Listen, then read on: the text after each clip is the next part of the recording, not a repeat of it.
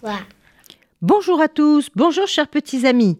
Aujourd'hui, un conte chinois. Une vie bien salée.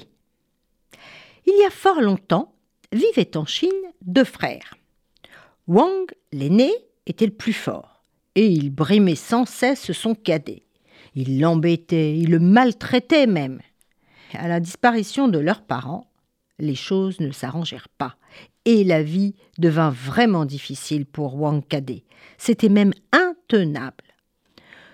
Wang l'aîné prit tout l'héritage, la belle maison, les animaux, les bijoux et tout le bien. Ah oui, comme ça. Et Wang Cadet n'eut rien du tout. Et la misère s'installa bientôt dans sa maison.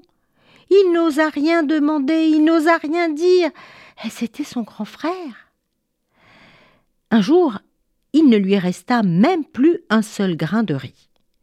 Il fut donc obligé de se rendre chez son frère pour ne pas mourir de faim. Arrivé sur place, il lui dit en le saluant, en lui baisant les mains Mon cher frère, mon frère aîné, prête-moi un peu de riz, s'il te plaît. Mais son frère, qui était très avare, refusa tout net de l'aider. Tu n'auras rien. Et le cadet repartit bredouille, les poches vides et très triste. Il n'osa rien dire une nouvelle fois. Mais quel méchant frère aîné Ne sachant que faire, Wang Cadet s'en alla pêcher au bord de la mer jaune.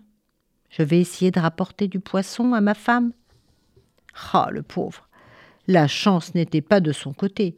Il n'attrapa aucun poisson, rien du tout, le panier était vide et il rentrait chez lui, les mains dans les poches, la tête basse, le cœur lourd, quand soudain il aperçut une meule au milieu de la route.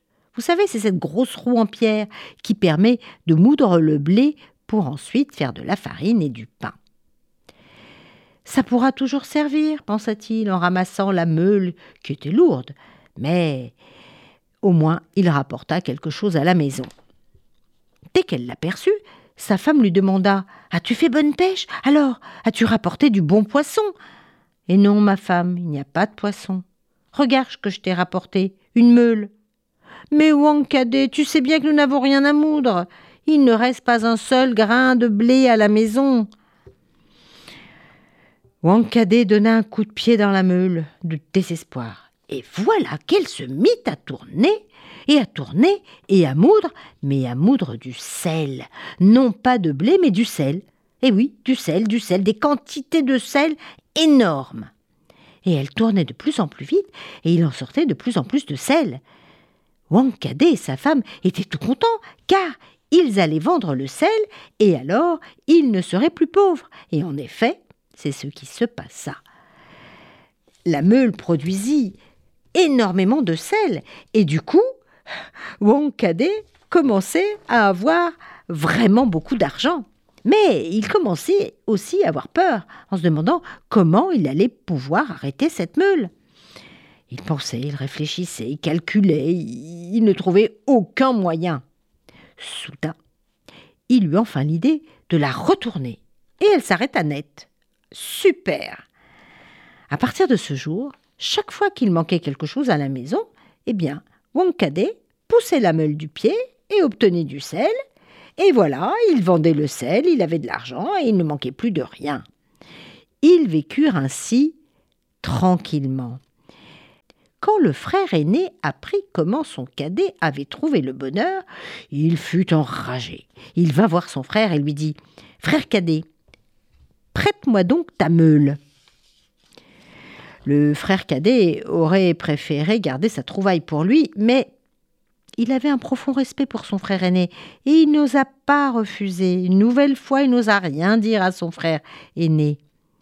Wang l'aîné était tellement pressé d'emporter la meule que Wang cadet n'eut pas le temps de lui expliquer comment il fallait faire pour l'arrêter. Ah, très heureux, le frère rapporta la meule chez lui et la poussa du pied. Et la meule se mit à tourner et à moudre du sel et à tourner, tourner. Elle moulut du sel sans relâche, si bien que le tas de sel grandissait, grandissait et grandissait encore. Et il atteignit le toit de la maison, et les murs craquèrent. Ah, la maison allait s'écrouler. Alors Wang l'aîné prit peur, il ne savait pas comment arrêter la meule. Évidemment, il n'avait pas attendu. Il eut alors l'idée de la faire rouler hors de la maison. Et lui, il était en haut d'une colline, et la meule dévala la pente, et roula jusqu'à la mer, et elle disparut dans les flots.